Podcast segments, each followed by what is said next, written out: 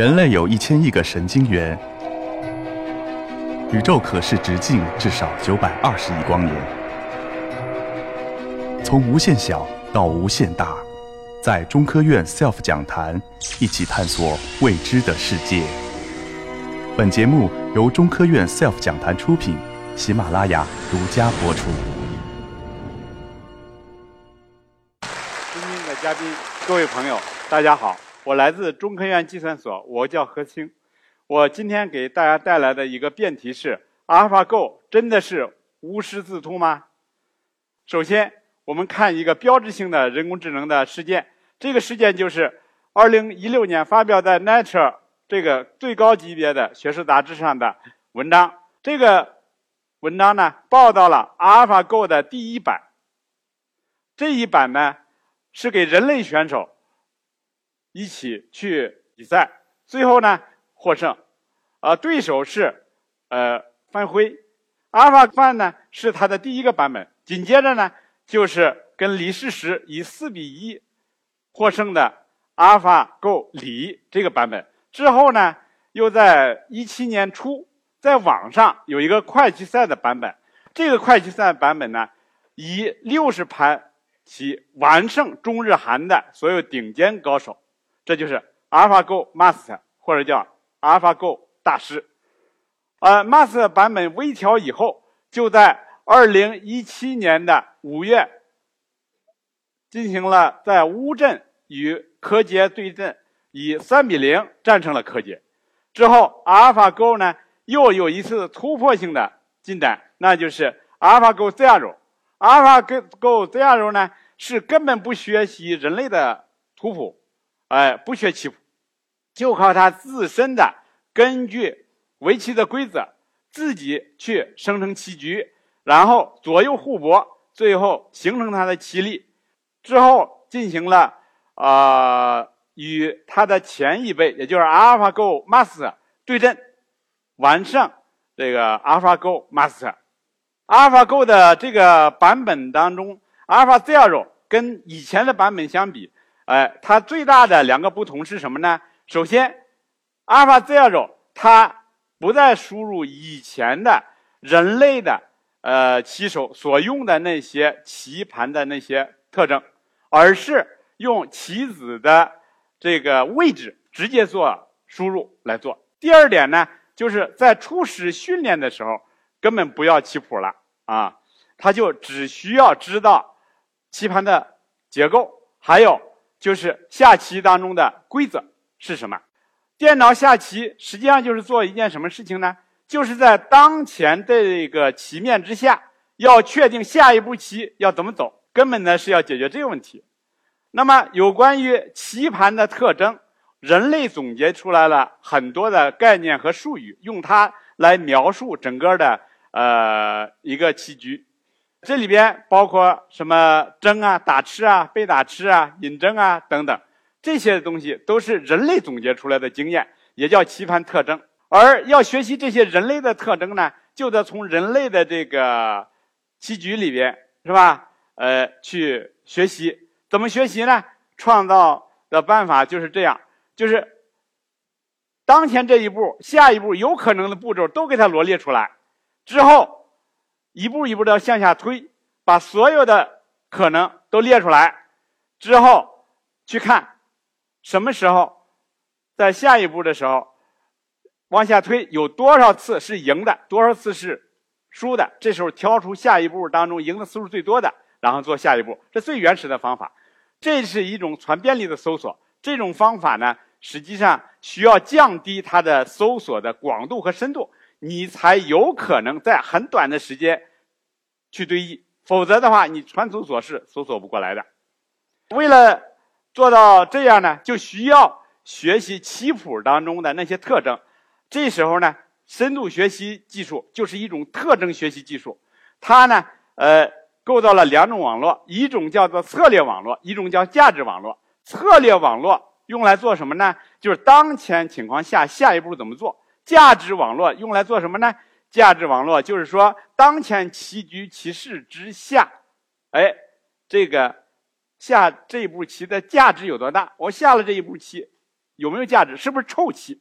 啊，深度学习呢是一个目前很热的一个人工智能的一个神经网络工具。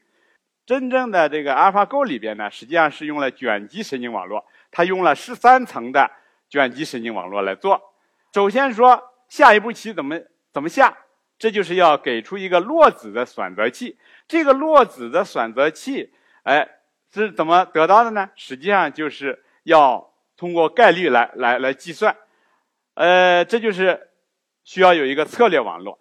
这个策略网络就是。把下一步棋当中所有可能赢棋最多的那个步骤选出来作为下一步，在这个过程当中呢，他走下一步到底哪一个更有价值？哪一个是臭棋？哪是更好一点的棋？哪一个呢是普通的棋呢？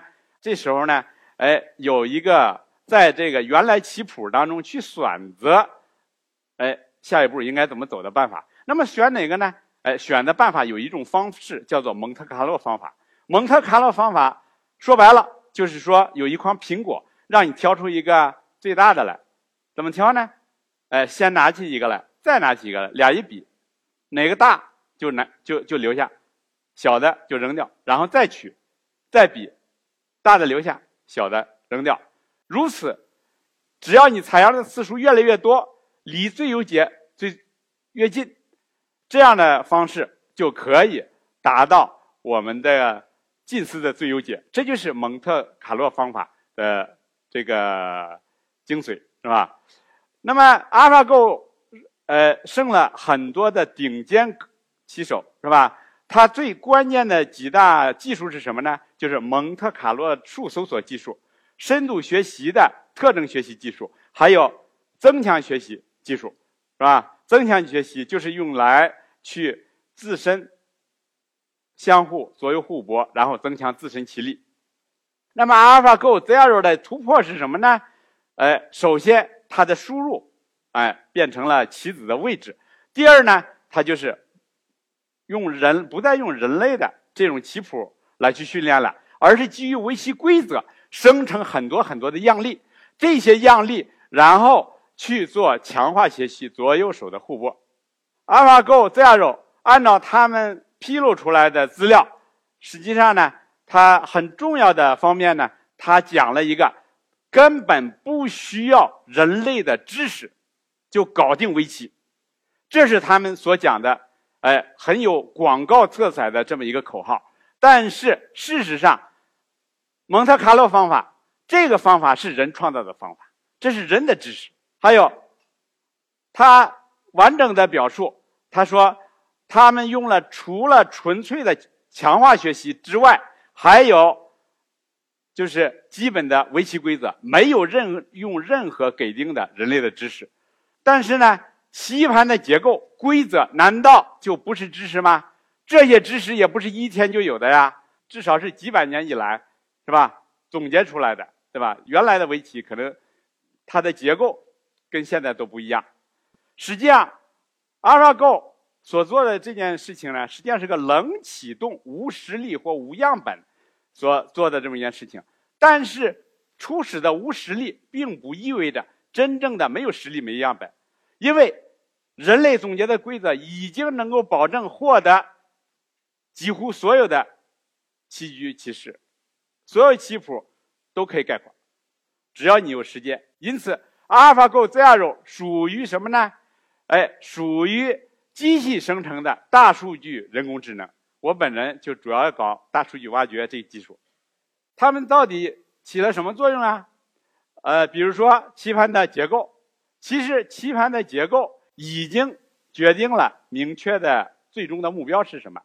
确定的学习方法，哎，我们有强化学习方法，这个方法是固定的啊，人想出来的，作用于大样本实例就行了。有的。是来自棋谱的大样本实例，有的采取的是规则生成的实例。好，那么算法上有强化学习，呃，蒙特卡洛这些算法基础，计算上来说有分布式并行的计算。因此，我们说 AlphaGo 不是无师自通的，无论它哪个版本，特别是 AlphaZero 也不是无师自通的，因为 AlphaGo 实际上是不以人类的棋谱，呃，的为为学习的知识，但是它自己生成了知识。再有，所有的规则，人和机器都要遵守，机器不能自主的改变规则，而人可以。这就是人下棋跟这个机器下棋的不同。所以，AlphaGo 这样不是无师自通的。好，谢谢大家。